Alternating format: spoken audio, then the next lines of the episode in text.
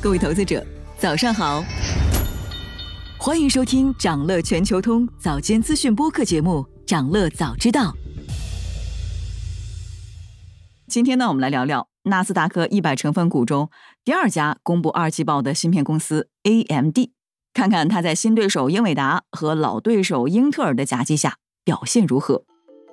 跟上周公布二季报的英特尔一样。AMD 财报的各项指标也显示出市场回暖的迹象，营收和利润双双超出预期。财报显示，AMD 当季实现营收五十四亿美元，调整后的运营利润率有百分之二十，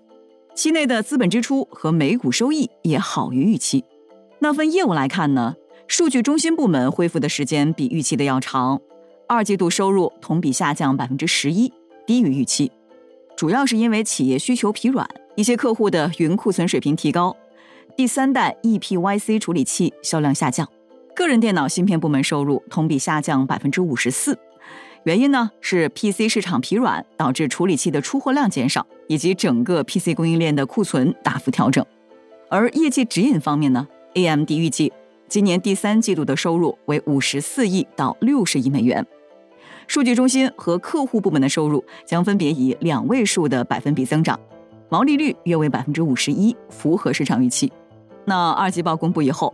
，AMD 的首席执行官苏姿峰特别提到了公司在 AI 领域的进展。他说，AI 现在是 AMD 的头号优先任务，因为多个客户启动或者扩大支持 AMD Instinct 加速器未来大规模部署的计划。AMD 的 AI 参与度在二季度已经增长了七倍多。公司呢将借此满足客户对数据中心 AI 解决方案不断增长的需求，并计划在第四季度推出 MI 三百加速器，同时扩大产量。有业内人士相信，AMD 的数据中心芯片 MI 三百有机会抵消 PC 市场疲软的影响。另一个原因是，英伟达现在仍然面临供应限制，很多人无法获得英伟达的芯片，而 AMD 能够有效的填补这部分供需缺口。不过，下半年公司的风险或许会增加，因为英特尔可能会从 AMD 手中夺取部分 CPU 的市场占有率。也有不同的观点指出，现在 AMD 的 MI 三百 X 还不足以完全替代英伟达的 GH 二百超级芯片。那虽然在内存容量方面已经比英伟达 GH 一百大，在节能方面的表现呢，比英伟达 GH 二百好一些。市场预估。MI 三百 X 的成本可能会高于英伟达的 H 一百。此外，英伟达的 CUDA GPU 在许多计算密集型任务中比 AMD 的 GPU 更快，在 GPU 的设计和编译器优化的可用性上也更加高效，所以 AMD 很难对英伟达的 CUDA 壁垒构成挑战。虽然 AMD 在努力提高 MI 三百 X GPU 的性能，未来能否缩小与英伟达的差距还有待观察。那从 AI 角度来看呢，科技巨头们的军备竞赛如火如荼，越来越多的芯片制造商正在从中获益，其中英伟达的 AI 芯片更是获得市场青睐。分析指出，仅微软、Meta、字节和谷歌这四家公司就足以让英伟达实现预期收入。那目前限制英伟达营收的因素是半导体代工厂先进的芯片封装能力。